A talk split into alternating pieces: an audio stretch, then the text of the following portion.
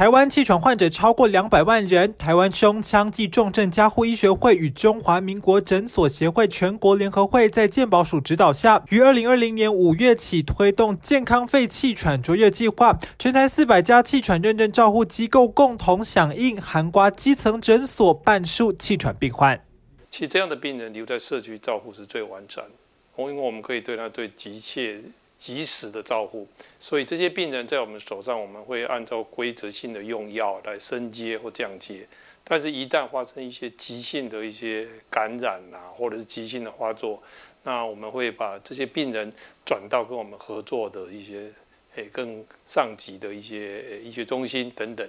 计划中，利用电子化气喘个案管理平台，有助于大大提升气喘照护品质。其中，全民健保气喘医疗给付改善方案纳入近五成病患，共计三万四千多名。如今，气喘照护趋势在于减少气喘急性发作，患者的疾病卫教与医疗院所的追踪关怀两者互相配合，才能有最好的照护品质。这就需要我们卫教师来帮忙他，让病人真正的了解，其实气喘是一个慢性病，它需要长期的被照顾、被追踪，然后跟我们密切的合作。也许一个月、三个月，他病人用药的情形怎么样啦？呼吸的情形怎么样？其实我们经过平台跟病人有一些关怀系统、双向的一些诶利用平台的沟通，这样的病人的回诊率就会好很多。二零二零年最新气喘治疗指引指出，一年使用超过三支短效急救吸入剂，将大增气喘恶化风险。然而，计划中病患依赖短效急救吸入剂，而导致气喘控制不佳的情形，整体使用率也降低达百分之二十五。医师强调，气喘应从日常保养着手照顾。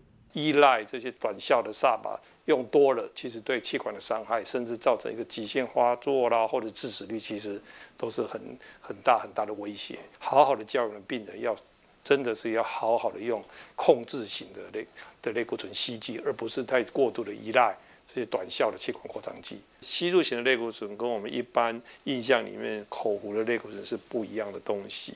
好，它其实全身吸收的量非常的少。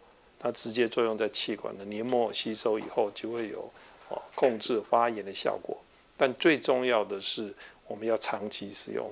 控制气喘是长期抗战，期盼在气喘照护网院所共同照护下，提升患者治疗控制及生活品质。秋冬来临，提醒患者留意温差及空污问题，保护好呼吸道。记者陈柏生新北采访报道。